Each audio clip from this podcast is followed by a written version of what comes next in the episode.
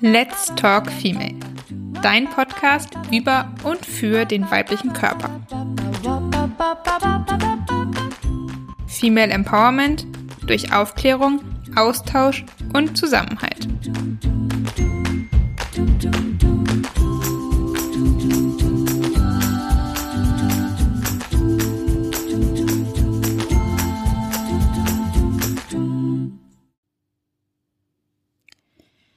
Hallo und herzlich willkommen zu einer neuen Folge von Let's Talk Female.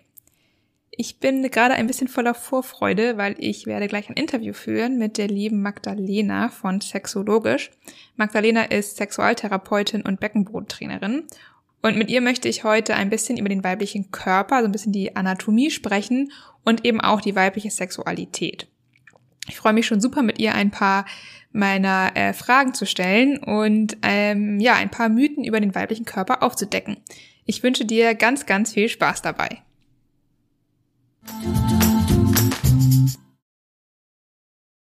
Ja, ich spreche heute wie angekündigt mit Magdalena und freue mich sehr, dass du heute hier bist. Hallo. Hallo, ich freue mich auch. Danke für die Einladung. Sehr schön. Ich starte hier immer gerne mit einer kleinen Eisbrecherfrage. Ähm, und zwar, welche bekannte weibliche Person aus Geschichte, Politik und Medien sollte deiner äh, Meinung nach mehr Aufmerksamkeit bekommen und warum?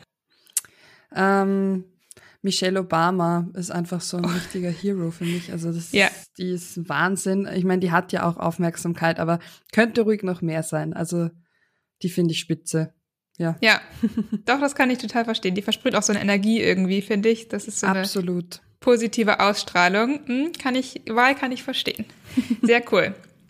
Genau, bevor wir jetzt irgendwie in das Thema reingehen, möchte ich gerne natürlich nochmal dir die Chance lassen, dich auch erstmal nochmal den Zuhörerinnen vorzustellen.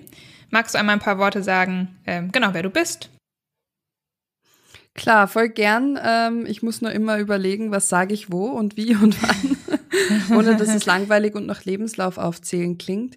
Ähm, also die meisten kennen mich vermutlich unter sexologisch. Da bin ich mhm. auf, auf Instagram und Facebook ganz aktiv, habe selber einen Podcast ähm, und bin hauptberuflich als Sexualpädagogin und Sexualtherapeutin in Ausbildung tätig.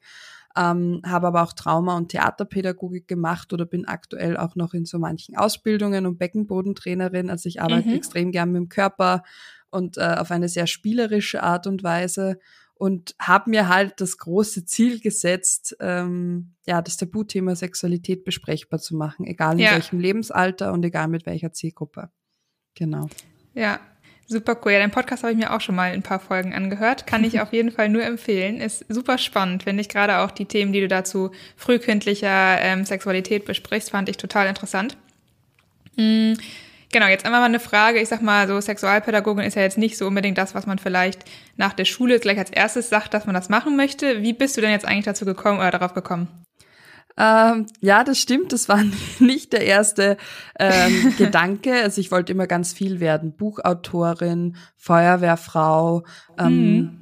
Astronautin nicht, das war mir immer ein bisschen zu gruselig, aber ja, das war tatsächlich mal mein Wunsch als Kind. Na voll, voll. Also ja. das ist zwar spannend, aber ich fände es zu gruselig. Jedenfalls habe ich mir nach der Schule gedacht, also ich habe eigentlich ganz viel mit Musik gemacht und Gesang, mhm. also klassischen mhm. Gesang. Ja. Ähm, maturiert auch und wollte eigentlich gern was Künstlerisches machen. Mhm.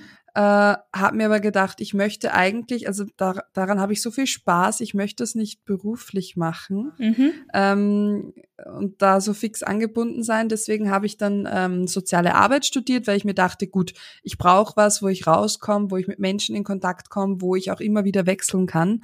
Yeah. Und gerade bei sozialer Arbeit ist es egal, ob du mit Kindern und Jugendlichen, mit Erwachsenen, mit äh, Menschen mit Beeinträchtigungen oder mit, ähm, weiß ich nicht, Haftentlassenen oder straffällig gewordenen Menschen arbeitest. das fand ich halt mhm. extrem spannend. Und habe da dann aber sehr schnell gemerkt, dass jedes Mal, wenn das Thema Sexualität auftaucht, so irgendwie alle äh, schreiend davonlaufen. Ich hatte tatsächlich das nur in einem Wahlpflichtgegenstand im fünften Semester. Und einmal ja. hat unser Vortragender, ähm, als wir geriatrische äh, Sachen hatten, also von alten Menschen, eben gesagt, dass die Leute halt voll überfordert sind, aber auch alte Menschen gern noch Sex haben und so. Mhm. Und ich damals äh, 18 frisch äh, von der Matura oder Abi, wie, wie in Deutschland yeah. sagt, ähm, war natürlich voll, ey, cool, das ist ja eigentlich voll der Mindfuck. Ähm, und ich durfte extrem viel auch lernen von meinen Studi äh, Studienkolleginnen und Kollegen, weil ähm, ich war halt so tatsächlich fast die Jüngste. Die mhm. anderen hatten viel mehr Erfahrung auch im Arbeitsbereich. Und da habe mir dann gedacht, das kann es nicht sein und habe dann zusätzlich die Sexualpädagogik-Ausbildung gemacht und bin da dann hängen geblieben. Genau, und auch im Kinderschutzbereich, also Präventionsarbeit ja. von sexueller Gewalt. Und ich finde, man kann immer nur über Gewalt sprechen, wenn man zuvor auch über diese lustvollen Aspekte von Sexualität mhm. gesprochen hat. Mhm. Ähm, weil ansonsten ist alles, was man zur Sexualität bekommt, immer nur, ähm, pass auf, dass du ja nicht zu früh schwanger wirst, fang dir ja keine sexuell übertragbaren Infektionen ein, weil dann könntest du sogar sterben dran. Ähm, und ähm, wenn dich jemand vergewaltigt, dann ist sowieso die Welt vorbei. So, das sind so, mhm. finde ich, diese drei Themen, die kommen. Mhm. Aber in meiner Karriere hat mich niemand gefragt, also in meiner Schulkarriere, wie ich lustvoll Sexualität leben kann oder was mir besonders gefällt oder ob ich selber mich zum Orgasmus bringen kann, was auch immer. Also diese ganzen anderen Sachen wurden halt mhm. nie thematisiert. Ja, finde ich, finde ich gut, weil ich glaube auch, dass es super wichtig ist, da irgendwie sich mit sich selbst zu beschäftigen und wie du auch schon sagst, darüber auch zu sprechen. Weil es ist eben nicht nur das Negative in Anführungsstrichen, was damit irgendwie, wo man darüber aufklären sollte, sondern eben auch das Positive. Finde ich ein super Ansatz. Genau, wir haben ja heute das Thema so ein bisschen und wollen über das untenrum sprechen. Ich mache jetzt mal in Anführungsstrichen. Ähm, weil das ist ja auch, glaube ich, was du in deinen Podcast-Folgen auch immer mal betitelst, dass du sagst, okay, man, man muss es halt irgendwie auch benennen. So. Und es ist ja in der heutigen Gesellschaft häufig so gerade auch beim, beim weiblichen Körper, dass man das irgendwie so ein bisschen, ja, untenrum betitelt und gar nicht so richtig die Worte dafür hat. Mhm. Wie wurde denn das untenrum bei dir in der Familie genannt, beziehungsweise welche Begriffe kennst du so aus deiner Arbeit? Hast du da ein paar Beispiele? Also bei mir damals war schon der, dein Lulu. Also Lulu war bei uns total gängig und dann auch Scheide ganz lang. Mhm. Also ähm, in der Volksschule war es dann ganz normal Scheide und das ist, hat sich eigentlich bis in die Hauptschule gezogen, weil ich mit den Begriffen Vagina und Vulva nicht viel anfangen konnte, weil die nie jemand nee. benutzt hat. Ähm, und es war mir auch der Unterschied nicht klar. Der Unterschied ist mir tatsächlich erst mit, ja, in meiner Ausbildung dann mit ähm, 21 klar geworden. Hat mir mhm. vorher niemand gesagt. Mhm.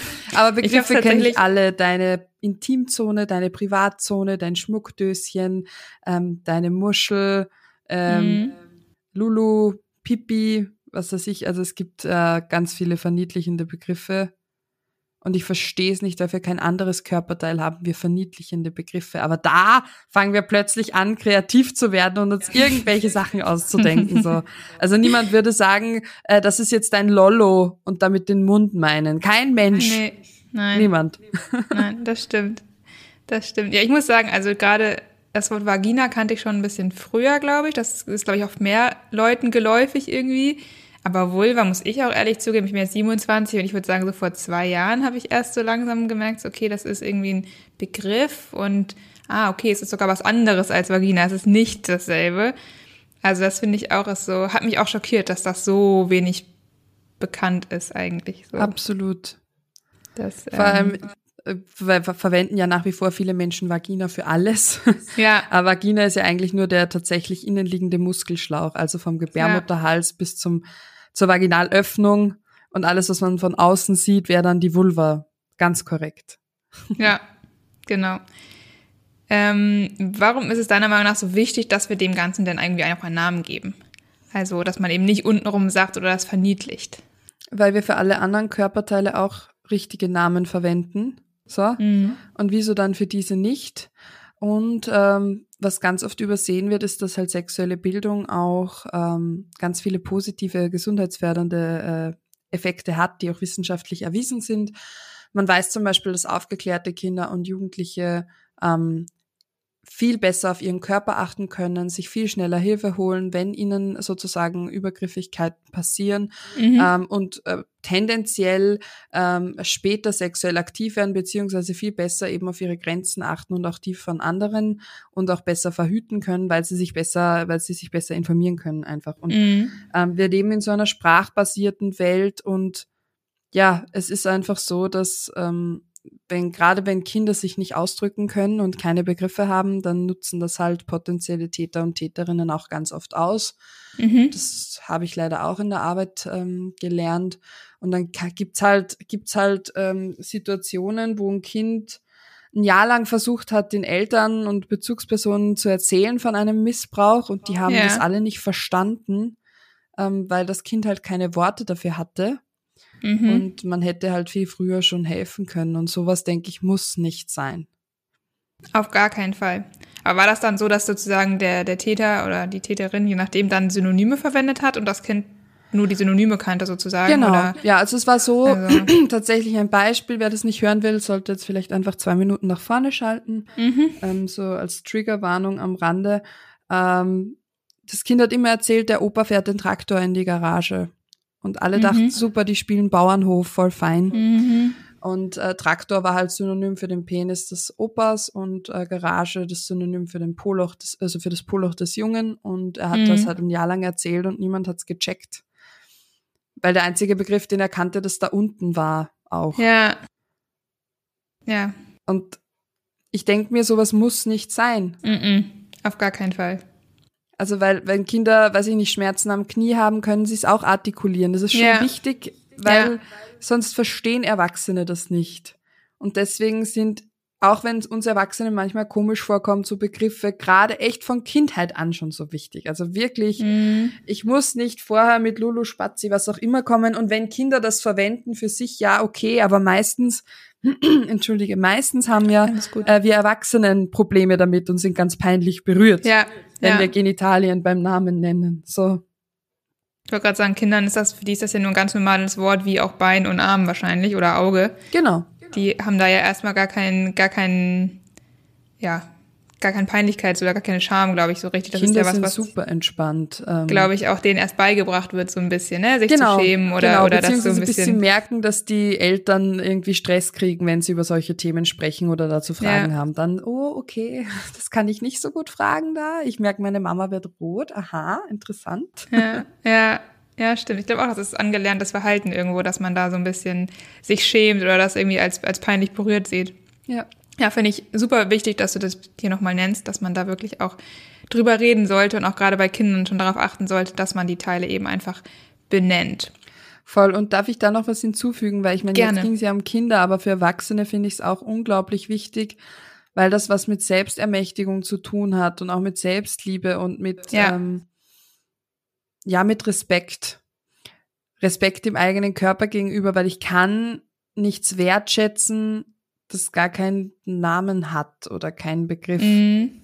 Mhm. Das verändert oft ganz, ganz viel, wenn man diese Begriffe dann fürs, also sich aneignet und für sich auch verwendet. Ja. ja. Ich glaube auch, das nimmt auch so ein bisschen dieses Ungewisse oder dieses, ja, die so ein bisschen das Ungewisse einfach. Weil wenn man was nicht benennt oder den Namen irgendwie umschreibt, dann ist es ja immer so, ja, wie so ein schwarzes Loch in Anführungsstrichen. Und wenn man dem Namen gibt, dann ist es auf einmal irgendwie ja, wie du schon sagst, irgendwie da und dann hat man dem auch Respekt zu zollen, so ein bisschen. Ja, genau. Ja.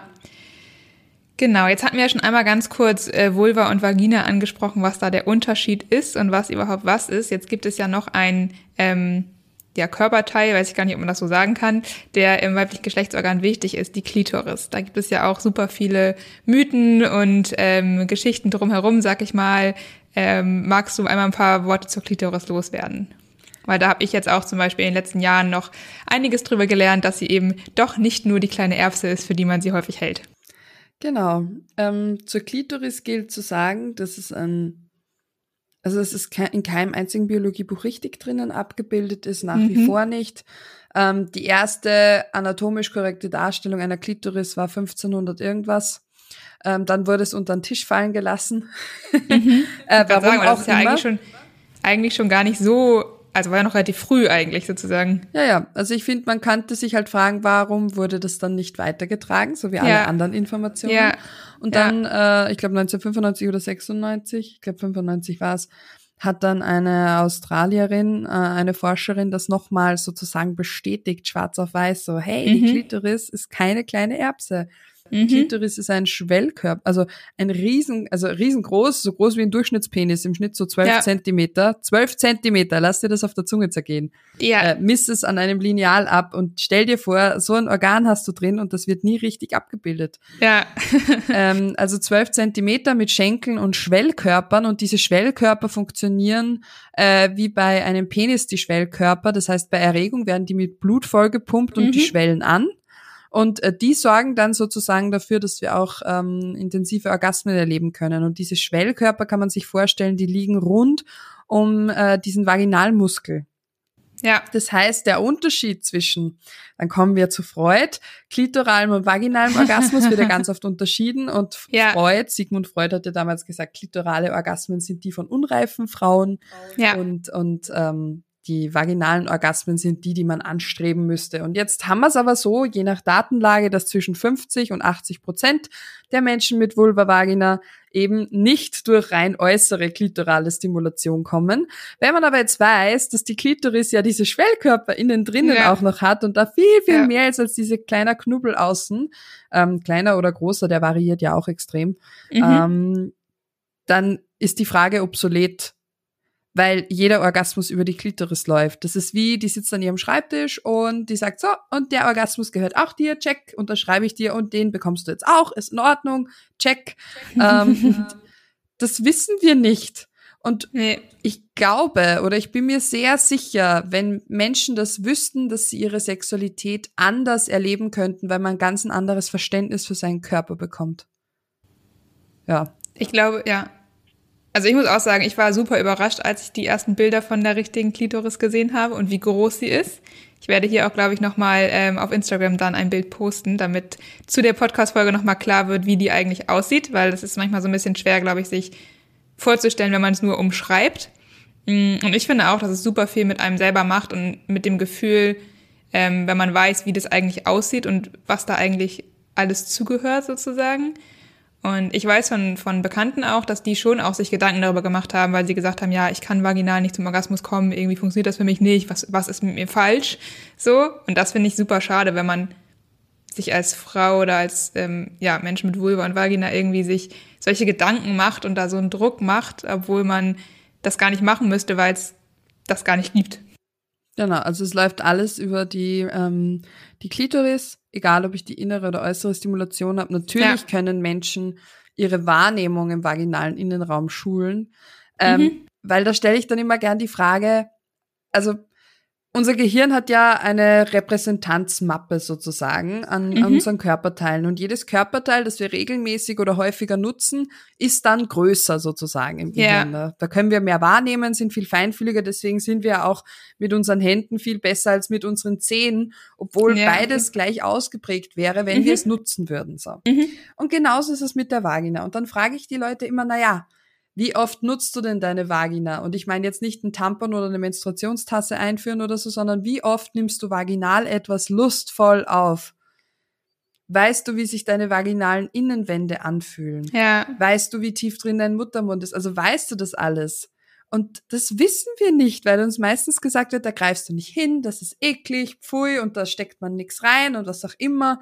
Ähm, wie soll unser Gehirn also diese Verknüpfung irgendwann checken? Und das ist wie mit allen anderen Körperteilen, würden wir unsere Vagina öfter nutzen und das auch erotisch finden, etwas mhm. aufnehmen zu können, aktiv aufnehmen, nicht penetriert zu werden, beziehungsweise nicht, ähm, wie sagt man, ich mag den Begriff ja gar nicht mehr, darum sage ich ihn so selten, dass etwas eindringen kann. Also allein der mhm. Begriff klingt ja schon so gewaltvoll. Nein, die Vagina kann etwas aufnehmen, wenn sie möchte. Ja. Wenn sie nicht möchte, ja. dann geht's eh nicht gut. So.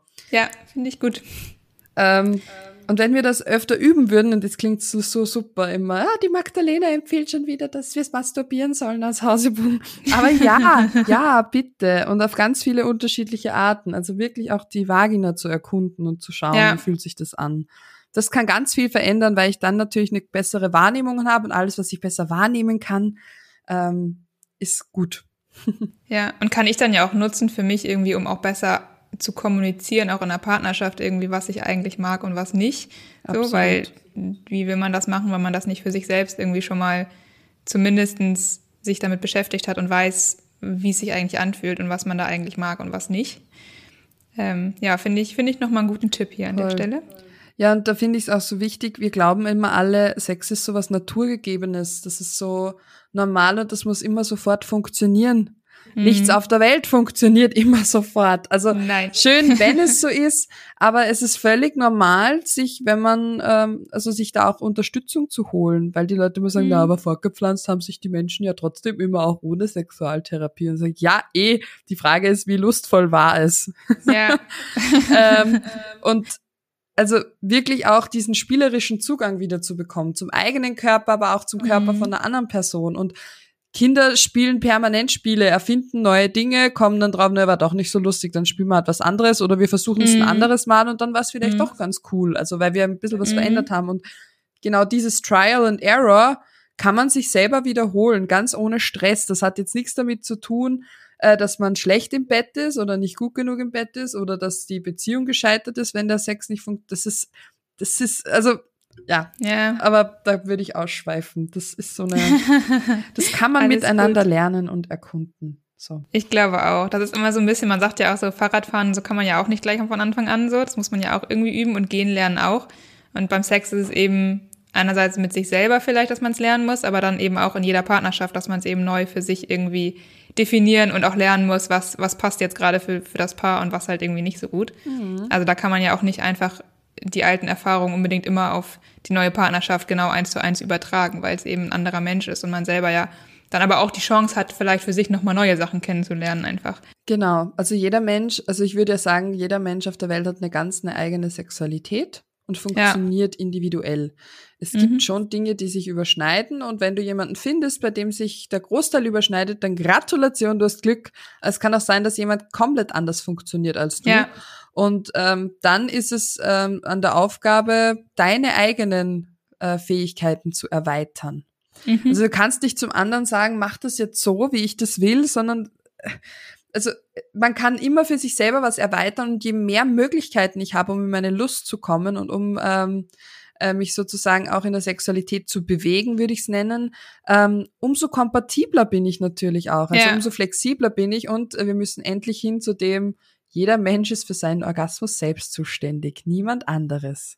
Ja. Das tut jetzt vielleicht weh, aber ja, jeder Mensch ist dafür selber zuständig. Ja. Hm. Finde ich einen guten Punkt. Dass man auch nicht das Gefühl hat, man muss den anderen dazu bringen, so. Also das ist ja, glaube ich, noch eher das Gefühl, als dass man jetzt denkt, der andere muss für mich, so. Ich genau, glaube, viele ja. haben da vielleicht auch eher den Gedanken, ich muss für den anderen. Genau, ja. Und ja, finde ich einen guten Punkt. Sehr cool. Dann habe ich noch eine Frage. Wir hatten ja vorhin schon mal ganz kurz, wo du meintest, das magst du nicht so gerne sagen, irgendwie eindringen. Ähm, gerade beim ersten Mal herrscht ja häufig dieses Mythos vom Jungfernhäutchen. Möchtest du da noch mal irgendwie vielleicht ein, zwei äh, Worte zu sagen? Oh wow, du haust gerade Themen raus, zu denen man allen eine Stunde sprechen könnte. ähm, aber in, wenn, die in aller wenn die Zuhörerinnen das gut finden, können wir ja nochmal äh, Spezialfolgen vielleicht auch nehmen. Ja, genau. wenn Thema. die Resonanz kommt, dann machen wir mal genau. eine, eine, längere Folge. Aber in aller Kürze, wir waren vorhin bei der Klitoris, ein Organ, das es gibt, das sehr groß ist, das nicht richtig abgebildet wird. Ja. Und beim Jungfernhäutchen wäre es genau umgekehrt. Das ist ein Organ, das es äh, in dieser Form nicht gibt, das auch nichts über Jungfräulichkeit aussagt, das eigentlich nur ein vaginaler Schleimhautkranz ist. Ja. Und diesem vaginalen Schleimhautkranz schreiben wir zu den Wert einer Person mit Vagina. Weil, wenn du noch keinen Sex hattest, dann bist du natürlich höher im Wert manchmal. Also das ist, ähm, mhm. es ist irre, sowas an ein an ein Körperteil zu binden. Also wie gesagt, bei 80 Prozent ist es eine zurückgebildete vaginale Schleimhaut. Das kann man sich wie so ein crunchy Haarband vorstellen. Sehr mhm. dehnbar, bisschen franzig, ja. zackig. Ähm, und das liegt am Vaginaleingang. Nur bei einer von 5000, je nachdem welche Studie man sich ansieht, manche sogar noch geringer, ist es komplett verschlossen. Und wenn so ein mhm. Hymen eben komplett verschlossen ist, dann muss das ähm, spätestens äh, bei der Menstruation, bei der ersten Regelblutung geöffnet werden, weil ansonsten das Menstruationsblut nicht abfließen kann. Und dann mhm. gibt es noch, sage ich mal, 19, also 20 Prozent ungefähr, die nicht diese komplett zurückgebildete Form haben, sondern andere Formen, wie die Kribri-Forme oder septierte Corona. Ja, übrigens, vaginale mhm. Corona hat es vor Corona schon geheißen auch. ähm, Am liebsten mag ich vaginaler Schleimhautkranz, weil Hymen auch irgendwie mm. von der Begriffserklärung nicht ganz so geil ist. Also griechischer Hochzeitsgott Hymenaeus und so. Also, aber das kann man sich ja, ja extra nochmal angucken. Jedenfalls ja. kann niemand, auch die, die behaupten, sie könnten es anhand deines äh, Jungfernhäutchens feststellen, ob du noch Jungfrau bist oder nicht. Ja. Ähm, auch Ärzte, Ärztinnen können das nicht, ähm, weil auch Menschen, die bereits ein Kind entbunden haben, ganz häufig noch äh, diese vaginale Schleimhautfalten haben. Mhm, mh. Also die verschwinden ja nicht einfach. Mhm. Ähm, genau, und das ist einfach, also diese, dieser Mythos macht ja nicht nur das, äh, den Wert von jemandem zu bestimmen, sondern er baut in allen Menschen mit Vagina und Vulva die Angst auf, dass das erste Mal penetrativer Geschlechtsverkehr Schmerzen bereiten ja. wird. Ja. Die Frage habe ich in jeder Schulklasse, wirklich in jeder. Und ich finde es so traurig, weil es nicht sein muss. Und nein, zur Sexualität gehören keine Schmerzen. Es sei denn, ihr habt euch das so vereinbart, weil ihr das beide mhm. erregend und erotisch findet. Und auch dann gibt es ein Safe Word. Mhm. Ähm, also auch dann ist es abgesprochen und passiert nicht einfach so. Und du musst keine Schmerzen aushalten. Das ist nicht normal. Ja. Aber meinst du, dass auch so dieses, dieser Mythos von den Schmerzen und vom Jungfernhäutchen so ein bisschen kommt, damit die Jugendlichen und Kinder vielleicht so ein bisschen mehr Angst oder Respekt davor haben und vielleicht nicht so früh irgendwie sexuell aktiv werden? Meinst du, das hat da vielleicht einen Einfluss drauf oder kommt ja, daher so ein bisschen? Äh, könnte sein, natürlich, aber man kann sich immer die Frage stellen, wem nützt so ein Mythos? Mhm. Und so ein Mythos mhm. stützt halt ein patriarchales System.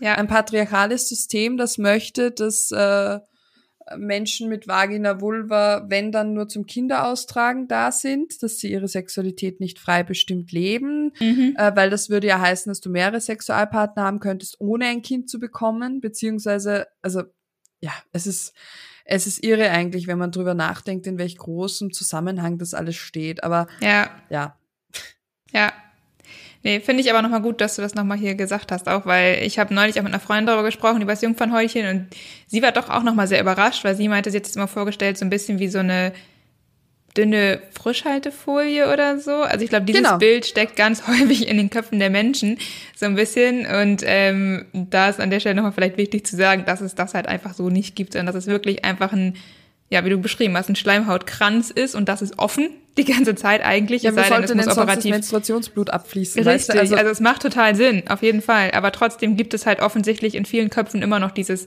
dieses Bild davon einfach. Na voll. Und ich meine, ja, es gibt Menschen, die beim ersten Mal penetrativen Geschlechtsverkehr bluten. Das sind so 20 bis 30 Prozent. Mm. Das ist jetzt nicht so viel. Nicht so viel, ähm, nein. Und Blut deutet halt auch da nicht auf das Jungfernhäutchen hin, sondern auf Verletzung. Das heißt, die mhm. vaginalen Schleimhäute sind sehr sensibel, können verletzt sein. Ähm, es könnte sein, dass die Periodenblutung kommt oder eine Schmierblutung da ist. Es kann aber mhm. auch sein, dass am Penis zum Beispiel bei der Vorhaut was eingerissen ist. Mhm. Ja, also das darf man ja. nicht vergessen. Und es ist halt, oh, ich weiß gar nicht, wo ich anfangen soll. Also da fange ich von, von Hundertsten ins Tausendste. Ähm, aber Blut in dem Fall, und man kann sich finde ich, auch gut vorstellen, gerade weil beim ersten Mal die meisten Menschen nicht super entspannt an die Sache reingehen, mhm. sondern Klar. man trotzdem aufgeregt ist, nervös ist, auch wenn man sich's gut vorher überlegt hat oder so. Mhm. So eine bisschen Grundaufregung ist ja dabei, mhm. immer wenn man was Neues Fall. macht. Und Aufregung führt in unserem Körper zu Anspannung. Mhm. Und diese Anspannung überträgt sich natürlich auch auf unseren Vaginalmuskel. Und wenn ich mir jetzt einen ja. angespannten Vaginalmuskel vorstelle, der etwas aufnehmen versucht äh, und der aber eigentlich voll am Verkrampfen ist, dann funktioniert das, das nicht gut. Ja. Und wenn ich mir dann vorstelle, dass ich halt mit Gewalt oder halt mit Druck äh, trotzdem versuche, äh, das zu dehnen, zu weiten, dann äh, ist es irgendwie verständlich, dass diese vaginalen Schleimhäute sehr schnell einreißen. Ja. Das ist jetzt nicht tragisch, weil das heilt extrem schnell. Das ist wie wenn man sich äh, in die Wange beißt oder so. Es ja. blutet auch mal kurz, aber es heilt extrem schnell. Ja. Ähm, aber dann ist natürlich ein bisschen Blut dabei und dann tut es natürlich auch weh. Und es ist wie vorm Sport, auch vorm Bettsport, würde ich jetzt unter Anführungszeichen mhm. sagen, äh, müssen wir uns aufwärmen. Das heißt, der vaginale ja. Muskel wird gut durchblutet, dadurch beweglich, äh, biegsam. Da gibt's ja auch so ein Warm-up, sonst verletzt ja. du dich halt beim Sport. Ne? Ja, das ist da auch Sinn. so. Und die vaginale Lubrikation funktioniert dann auch, aber das braucht manchmal ein bisschen. Manchmal okay. ist das wirklich so mit Schnips da und manchmal braucht es ein bisschen länger und gönnt euch die Zeit, die ihr braucht. Ja. So. Ja. Ja, gut, sehr schön. Dann haben wir äh, das, den Mythos auch nochmal kurz aufgeräumt. ähm, genau, jetzt habe ich eigentlich nur noch ein, zwei kleine Fragen am Ende so ein bisschen. Und zwar, ähm, du machst ja viel Arbeit auch mit Kindern und Jugendlichen und allgemein da mal die Frage vielleicht, was würdest du dir wünschen, was die schon wissen würden oder was irgendwie besser erklärt werden würde schon im jungen Alter? Puh. Alles? Anfangen würde ich gern damit, dass ähm, alle Menschen die richtigen, medizinisch richtigen Begriffe verwenden, wie Penis, mhm. Hoden, Vulva, Vagina und Klitoris und so. Das fände ich wäre so ein Anfang und wirklich von Geburt an, dann fände ich schön, wenn allen Eltern Zugang gegeben werden würde zur kindlichen sexuellen Entwicklung. Also wie funktioniert das? Mhm. Ähm, dass das kein Insiderwissen mehr ist, sondern dass das einfach alle wissen. Vor allem mhm. Menschen, die im professionellen Kontext mit Kindern und Jugendlichen arbeiten. Das wäre so mal mhm. ein Anfang. Ja, okay. Also ja. Pädagogen, Pädagoginnen, man muss ja nicht an alle Eltern das weitergeben, aber wäre natürlich schön, wenn auch Eltern das wüssten, weil dann könnten alle ja. viel entspannter damit umgehen. Ähm, weil wir ja trotzdem also die sexuellen Basiskompetenzen werden in den ersten zehn Lebensjahren gelegt. Mhm. Und viele denken, ja, Aufklärung mache ich dann mit 12, 13, 14. Ja. Das ist halt viel zu spät. Also spät, ja. Ähm, und man weiß ja auch, dass Kinder und Jugendliche, wenn sie spannend finden, auch ihren Körper entdecken. Masturbation im Kindesalter ist völlig normal. Erektionsfähigkeit ist vorgeburtlich bereits im Mutterleib schon gegeben. Mhm. Und das sind alles so Dinge, die man wissen kann. Und ich möchte das verpflichtend auch in, im Kindergarten kann man schon Körperbücher anschauen und drüber sprechen. In der Volksschule sowieso. Und in der Volksschule, da ist es ja in der vierten Klasse, zumindest bei uns ist es fix im Lehrplan. Und mhm. dann fangen aber ganz viele erst da an, wenn Samenzelle und Eizelle zusammenkommen, entsteht ein Baby und dann ganz detailliert diese neun Monate Schwangerschaft. Ja. Aber ja. wie die verdammte Eizelle mit der blöden Samenzelle zusammengekommen ist, das erklärt wieder keiner. Und ja. es ist nur für uns Erwachsene so peinlich. Und ja. ich nee, würde die Leute einfach gern einladen, über ihre eigene Scham drüber, äh, was heißt mhm. drüber zu gehen, aber die, das mal zu reflektieren, mhm. weil für Kinder, und da möchte ich gern einen Jungen zitieren aus einer vierten Klasse Volksschule. Wir geben ja mhm. da immer so, so Infoblätter mit raus an die, ja. an die Eltern. Ja. Äh, und da steht halt unter anderem auch drauf, du darfst über Sexualität sprechen. So als mhm. Botschaft an das Kind. Und das hat der halt überhaupt nicht verstanden. Der Junge ist dann gekommen so, wieso steht das da extra auf dem Zettel drauf? Ähm, das ist doch das Normalste auf der Welt. Und das wird es uns ja alle gar nicht geben. Und ich dachte ja. mir so, boah, ich hätte das so gern gefilmt, weil das würde ich den Eltern zeigen weil es ja. sind wirklich nur die Erwachsenen, die so verklemmt ja. sind. Glaube ich Und auch. nicht die Kids. Ja. Ja. Und man tut sich halt selber nichts Gutes, wenn man diesen Mythen freien äh, Lauf lässt. Ich hatte dann auch mal ein Mädchen in meiner Klasse, die sich nicht mehr getraut hat, ihrem Papa ein Bussi zu geben, mhm. weil sie dachte, sie könnte davon schwanger werden, weil sie wusste halt, dass es dazu einen Mann und eine Frau braucht und sie dachte, mhm. übers Küssen kriegt man Kinder und so. Also, und das ist halt voll traurig, ja. das müsste ja, halt nicht natürlich. sein. Nein, nein. Ich glaube auch, da können wir uns alle einmal auch als diejenigen, die schon ausgewachsener sind, an die eigene Nase fassen und zumindest schon mal auch in unserem Freundes- und Bekanntenkreis auch ruhig uns trauen, mal über Themen zu sprechen. Ich meine, man muss ja nicht jede seiner Vorlieben jetzt irgendwie breit treten, so, und das jedem erzählen. Aber ich glaube, gerade so grundlegende Themen kann man da ruhig auch mal einfach besprechen und sich trauen, damit es eben nicht so, so schambehaftet ist, so. Genau, ähm, oder wenn die ja. Kinder einfach Fragen stellen, dann äh, darauf zu antworten. Auf alle anderen ja. Fragen kriegen sie auch Antworten. Und wenn man mal überfordert ist oder sich denkt, hm, wie, wie erkläre ich das jetzt, kann man immer noch sagen, du, das ist eine gute Frage. Ich, ich möchte dir da auch eine gute Antwort drauf geben. Ich werde mich informieren und komme nochmal drauf zurück. Und dann ist es halt wichtig, ja. wirklich drauf zurückzukommen. Ja, natürlich.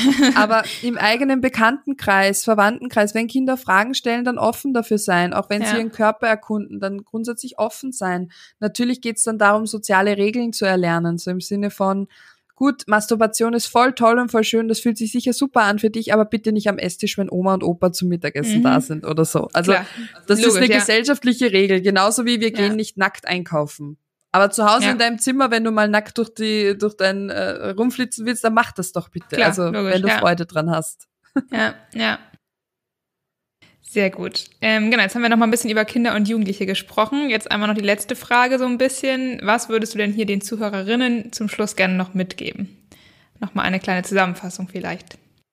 Ähm, Sexualität ist manchmal so ein bisschen wie eine also wie Sprachen lernen. Je früher wir Dinge gelernt haben, umso leichter ist es. Das ist wie mhm. Kinder, die tun sich da extrem leicht. Und mhm. wenn, wenn wir später noch eine Sprache lernen wollen, müssen wir manchmal ähm, uns ein bisschen reinknien.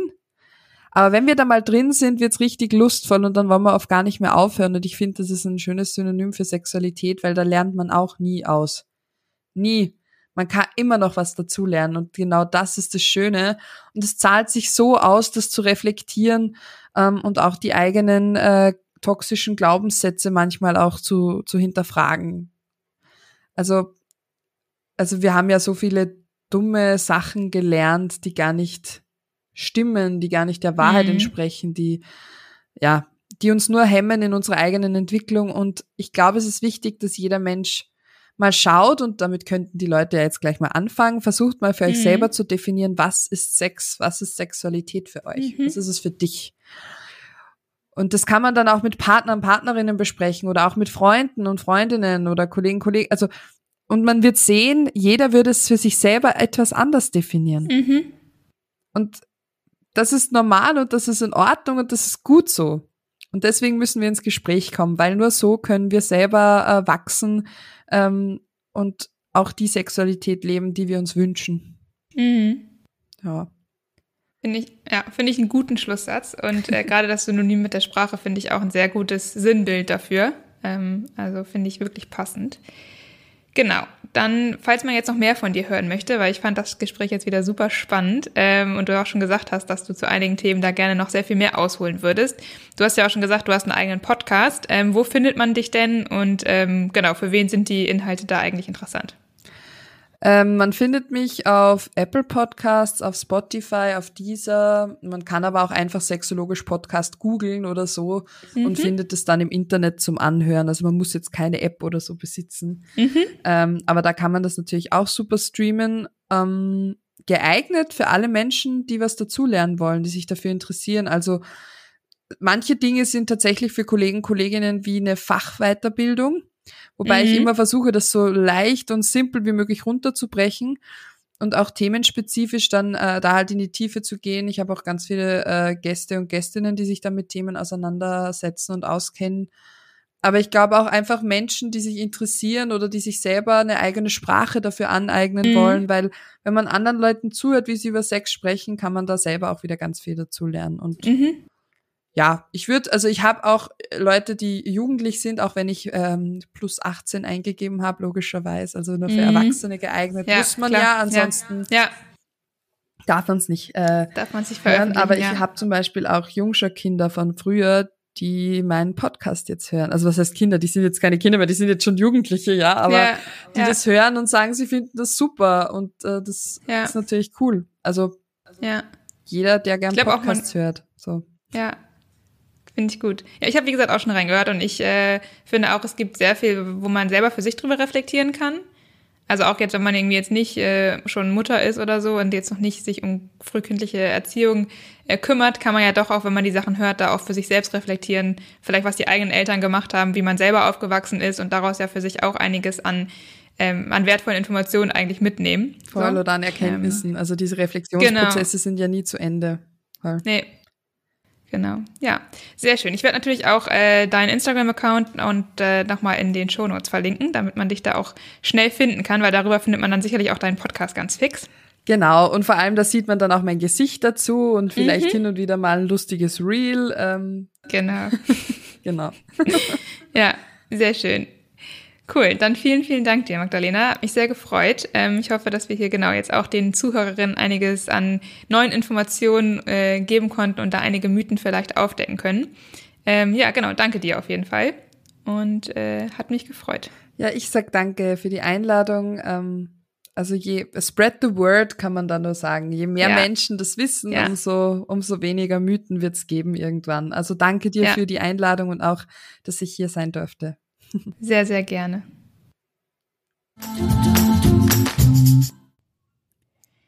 So, ich hoffe, dir hat das Interview mit Magdalena gefallen und dass du auch für dich ein bisschen was daraus mitnehmen kannst. Schreib mir sehr gerne deine Gedanken oder auch Fragen auf Instagram unter The Minority Half. Wir haben jetzt ja sehr viele verschiedene Themen angesprochen und Magdalena hat ja schon gesagt, dass sie dazu einigen Themen noch sehr viel mehr zu erzählen hat. Also, wenn du Lust auf eine zweite Folge mit ihr hast, dann schreib mir das doch gerne und äh, lass mich auch wissen, über welches Thema du gerne mehr hören möchtest. Wie immer, ähm, auch hier nochmal der Appell, dass der Podcast eben grundsätzlich von deinen Themen und Fragen lebt. Also, wenn du hier noch weitere Vorschläge, Ideen oder Anregungen hast, dann melde dich super gerne bei mir. Ansonsten wünsche ich dir noch einen schönen Tag. Hoffe, du kannst deinen weiblichen Körper etwas näher kennenlernen, jetzt auch mit den neuen Informationen. Bis zum nächsten Mal und stay female. do do do do do do do do do